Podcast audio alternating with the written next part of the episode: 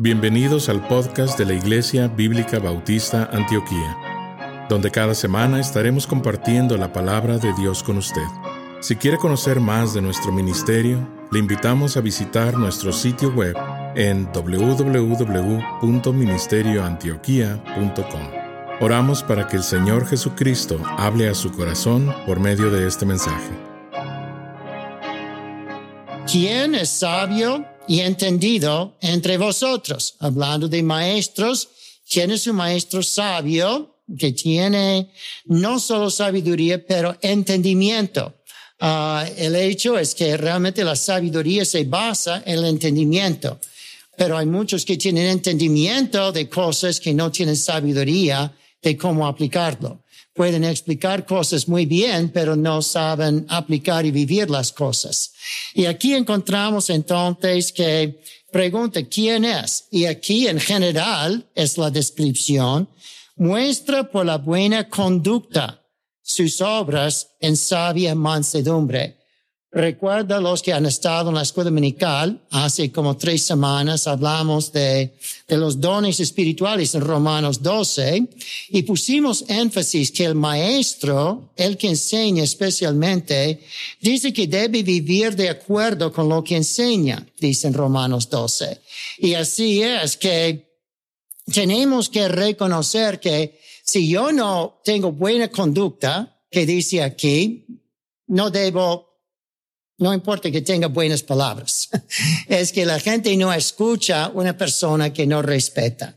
Hay que ganar el respeto por buena conducta si quiere ser un buen maestro. Muchas veces cuando he tenido ordenación de diferentes pastores en mi ministerio, la primera cosa que les exhorto y les advierto es que sean mansos, como dice aquí, humildes porque el diablo quiere hacerle tropezar y ser orgulloso. Tú crees que predicas un buen sermón. Eh, el, el Señor tiene una manera de humillarnos. Así que muchas veces yo creo que he predicado un buen sermón y resultó el peor de todos mis sermones, ¿verdad? Y otras veces digo, Señor, ayúdame, no sé cómo voy a explicar esto. Y entonces digo, ay, yo no sé si prediqué muy bien esta noche o este día y varios me llegan, eso fue el mejor sermón que has predicado mucho tiempo, lo que fue para mí un desastre, muestra que hay que depender de Dios y entrar con mansedumbre.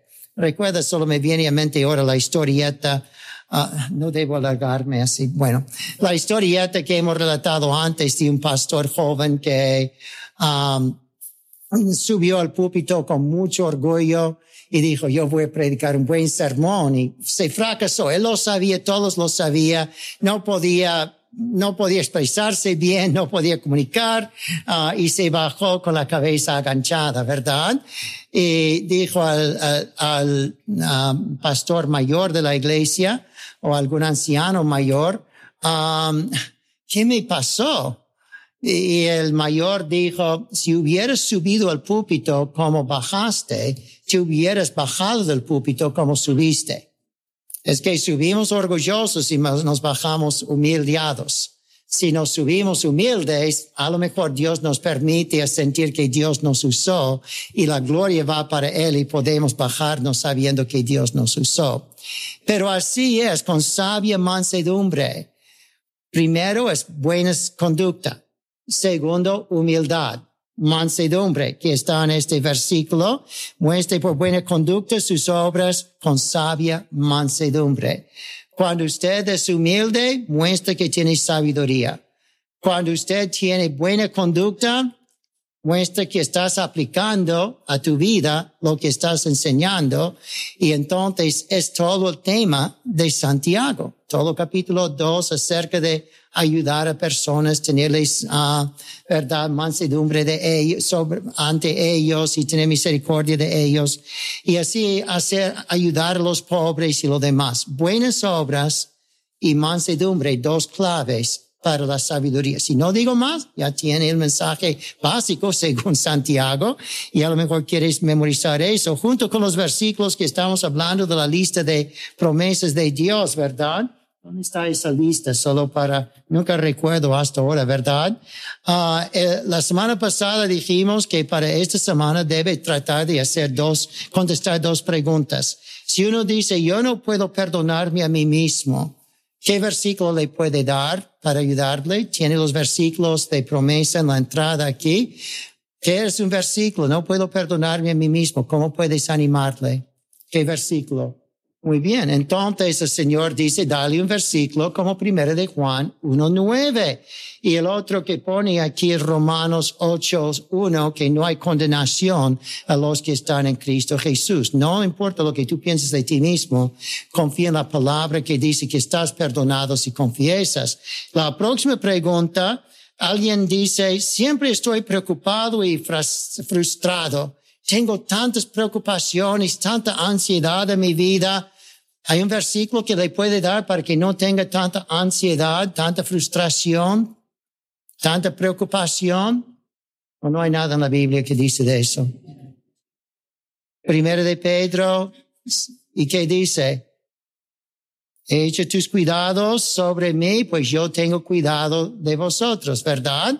Y así es que tenemos la promesa así de echar los cuidados sobre el Señor, ¿ok? No sé si voy a recordar, pero si recuerdo, las próximas dos es amor y aceptación. Nadie realmente me ama. ¿Qué versículo le puede dar? Y temor y preocupación ay, yo no puedo suplir mis necesidades, estoy preocupado por eso. ¿Qué versículo le puede dar? Si no sabe, en la entrada tiene la lista de versículos con, esto va a ser muy útil. Si yo puedo dar clases de consejería, orientación, pero la mejor consejería es darle la palabra de Dios. y cualquier cristiano puede hacer eso si usted vive una vida de buenas obras y mansedumbre versículo 1 de Santiago 3, ¿verdad? O versículo 13 de Santiago 3. Luego, dice, pero tenemos tres enemigos que nos pueden estorbar y estos tres enemigos hacen la sabiduría mala, pudre la sabiduría, hace lo que realmente no es sabiduría, es anti-sabiduría. Versículo 14.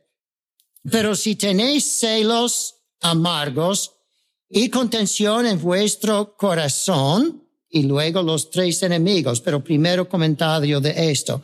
14. Celos amargos. Celo es casi lo mismo en griego como en español. Celo casi suena lo mismo. Celote, tiene Simón celote, el celoso, ¿verdad?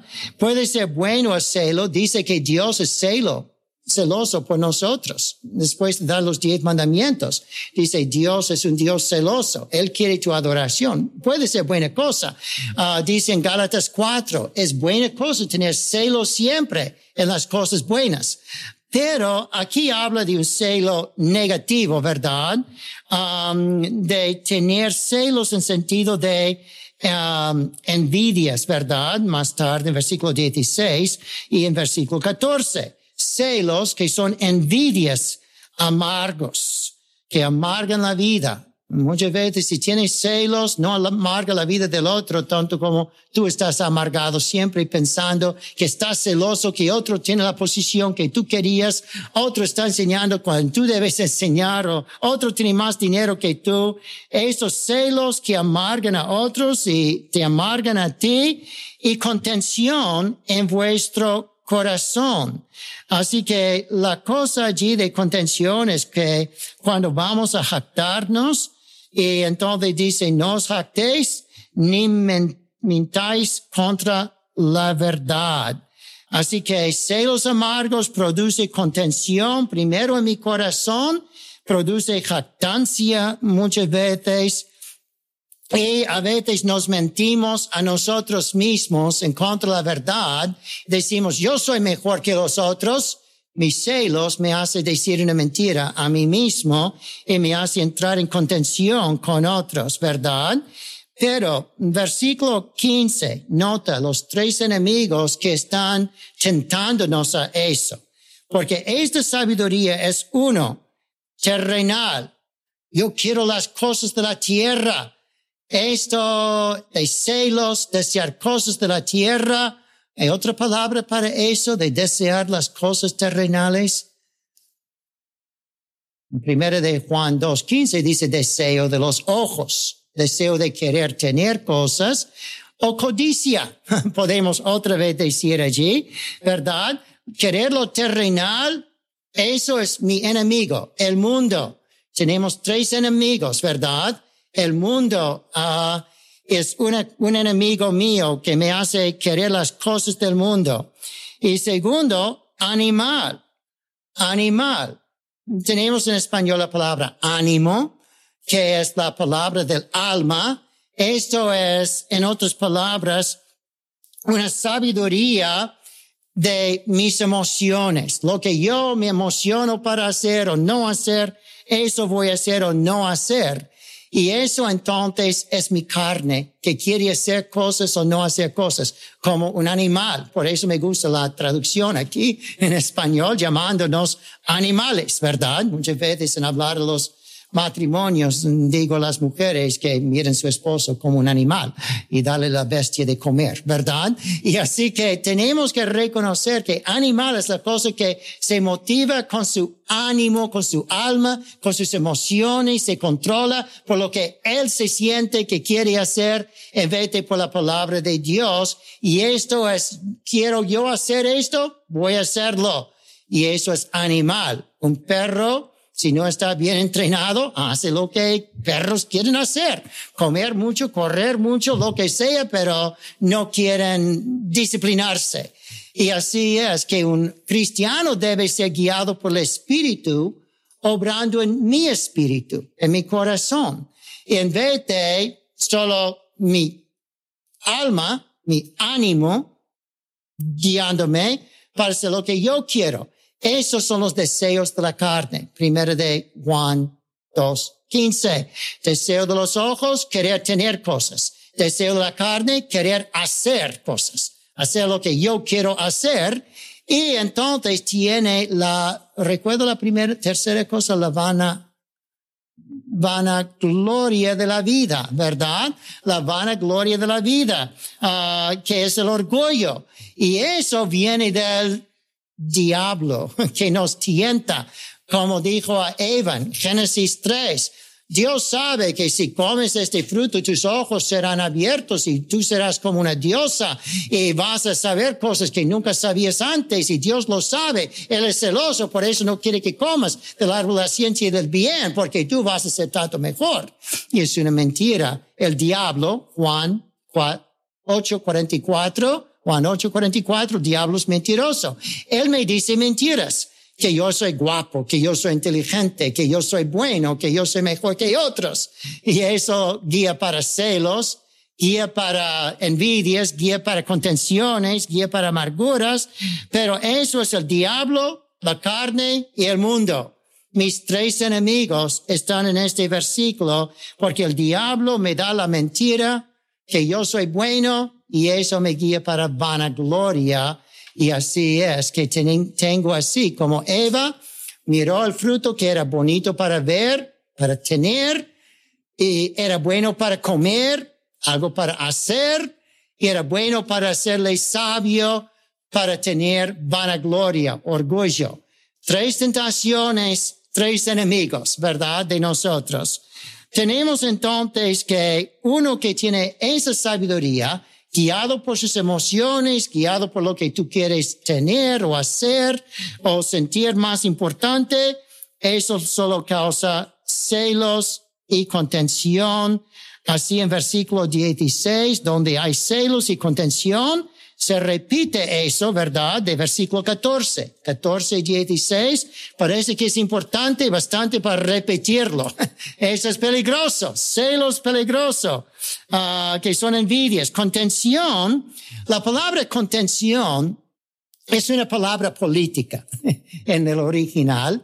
Significa la contención, ambición carnal para querer asumir un poste más importante. Así que este año tenemos mucha política en los Estados Unidos y tenemos allí mucha contención para tener este poste, este lugar y el otro, yo soy mejor que el otro, y estamos debatiendo y peleando políticamente. Y así es la idea de contención, ambición carnal um, para tener las cosas. Y esta cosa de contenciones vamos a volver a ver la próxima vez en Santiago 4.1, de dónde vienen guerras, pleitos, contenciones entre nosotros, de nuestras pasiones, de nuestra alma. En vez de guiarnos por el espíritu, nos guiamos por las emociones. Y entonces esos celos y contenciones, Gálatas 5, 17 habla de eso.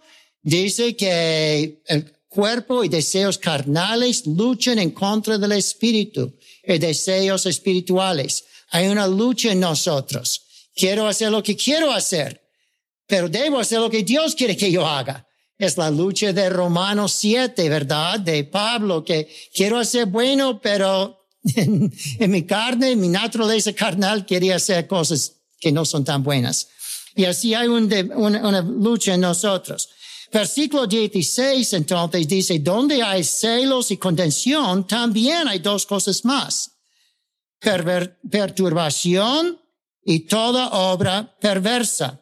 Perturbación es la idea de jaleos, de líos, ah, de desorden, de anarquía, otra vez cosa política aquí, cuando al final de jueces, el último versículo de jueces, ¿qué dice? ¿Alguno recuerda? Cada uno hizo lo que era correcto en sus propios ojos.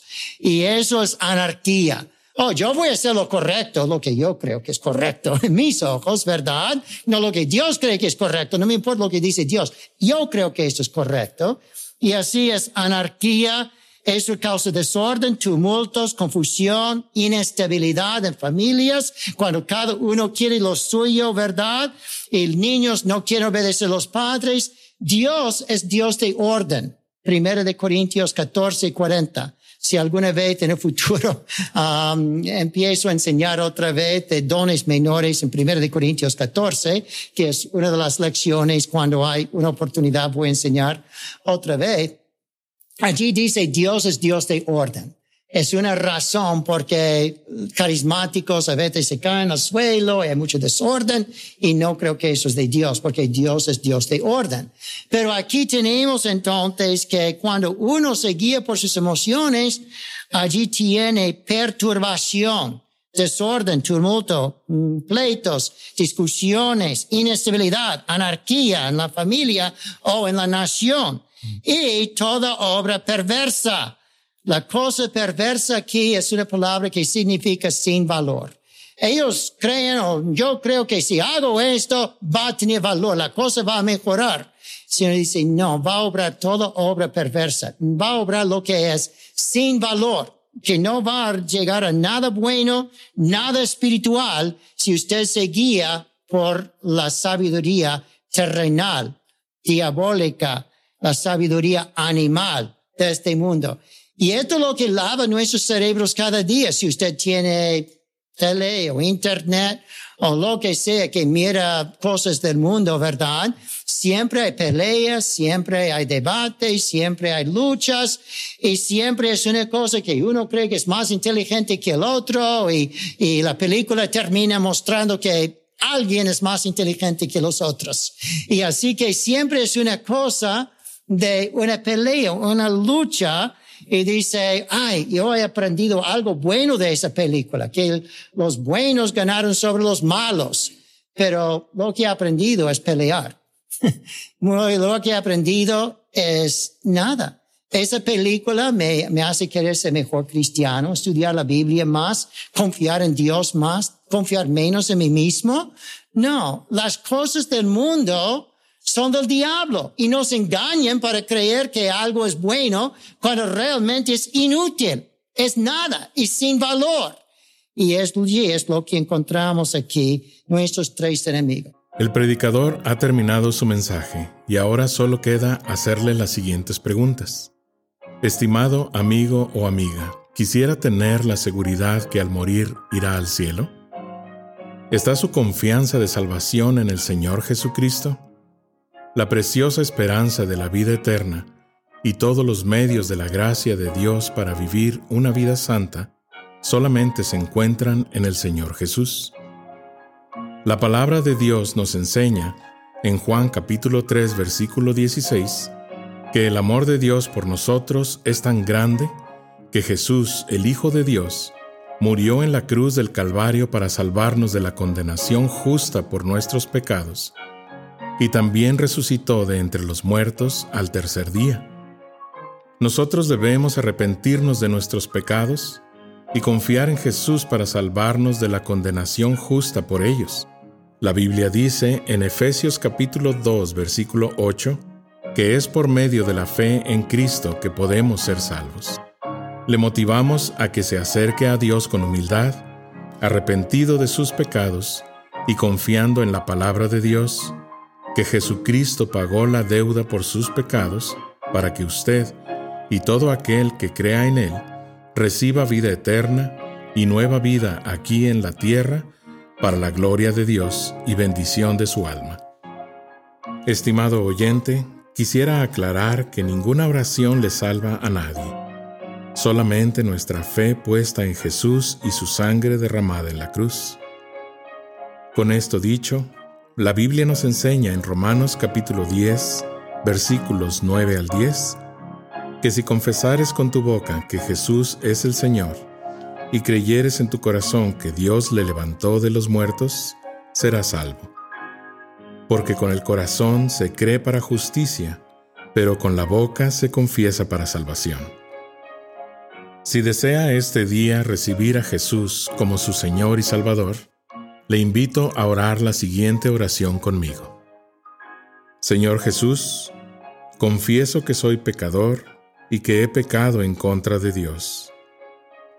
Hoy vengo ante ti para pedirte perdón.